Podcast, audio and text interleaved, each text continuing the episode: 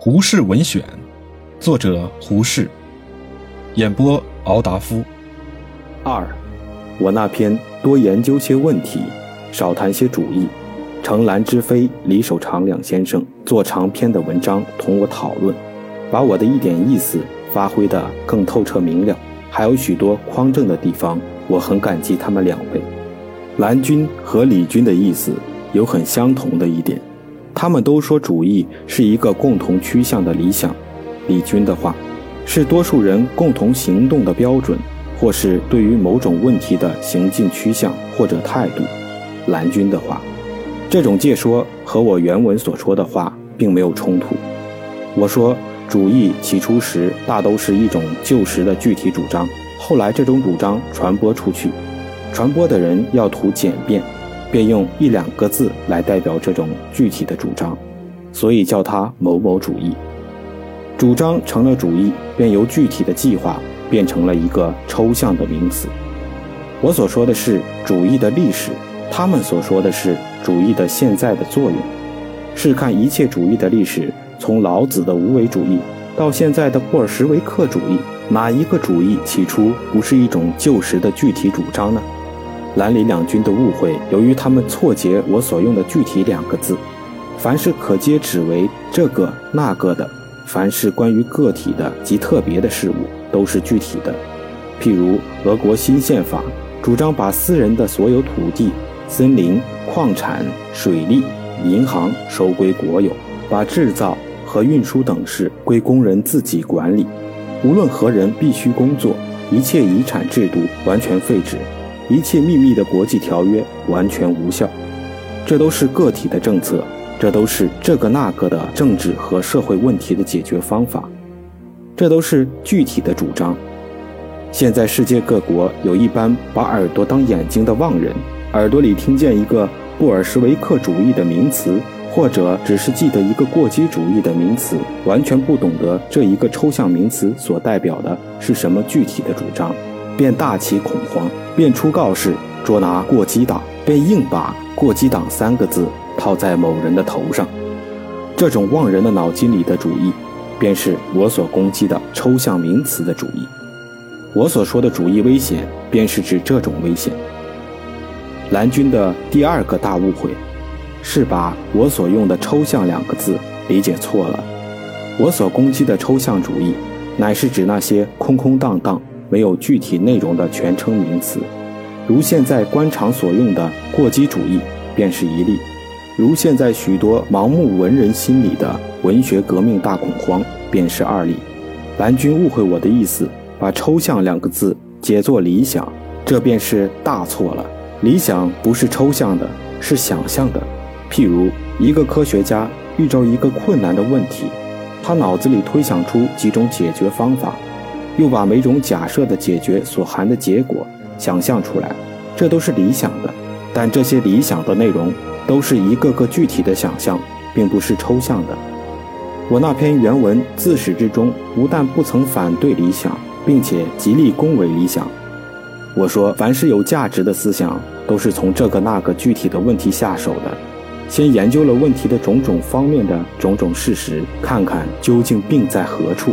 这是思想的第一步功夫，然后根据一生的经验学问，提出种种解决的方法，提出种种医病的单方，这是思想的第二步功夫。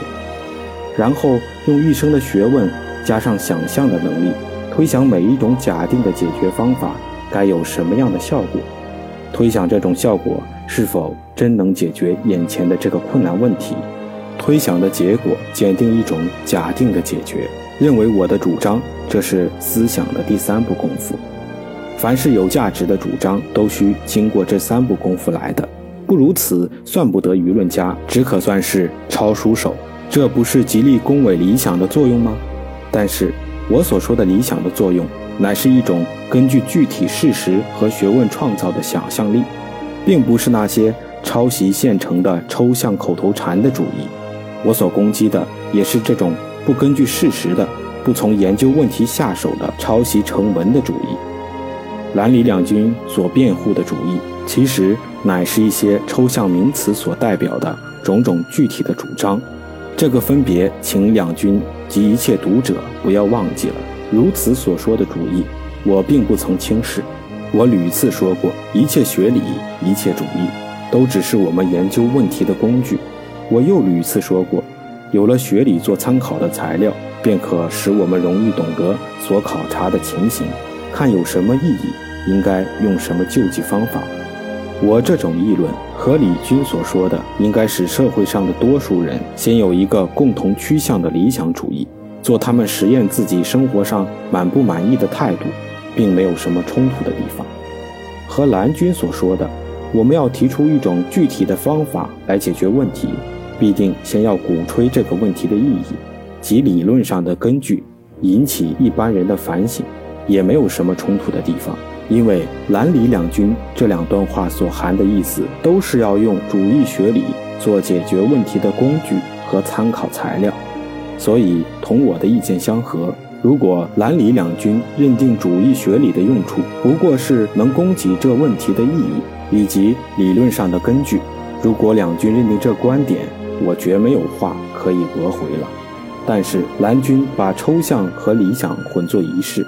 故把我所反对和我所恭维的也混作一事，如他说，问题愈广，理想的分子愈多；问题愈狭，现实的色彩亦愈甚。这也是我所承认的。但是此处所谓的理想分子，乃是上文我所说的推想、假设、想象几步功夫，并不是说问题的本身是抽象的。凡是能成问题的问题，都是具体的，都只是这个问题或那个问题。绝没有空空荡荡、不能指定这个那个的问题，而可以成为问题的。蓝军说，问题的范围愈大，那抽象性亦愈增加。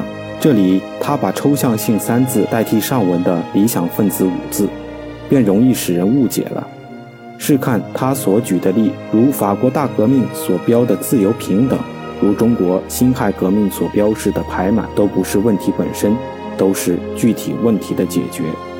为什么要排满呢？因为满清末年的种种具体的腐败情形，种种具体的民生痛苦和政治黑暗，刺激一般有思想的志士，成了具体的问题，所以他们所提出排满的目标，作为解决当时的问题的计划。这问题是具体的，这解决也是具体的。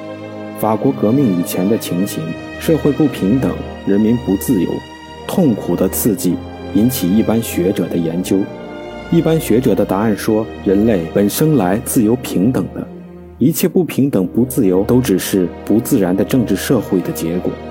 故法国大革命所标示的自由平等，乃是对法国当日情形的具体解决。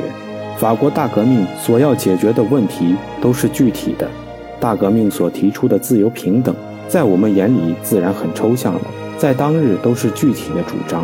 因为这些抽象名词在当日所代表的政策，如废王室、废贵族制度、行民主政体、人人互称同胞，哪一件不是具体的主张？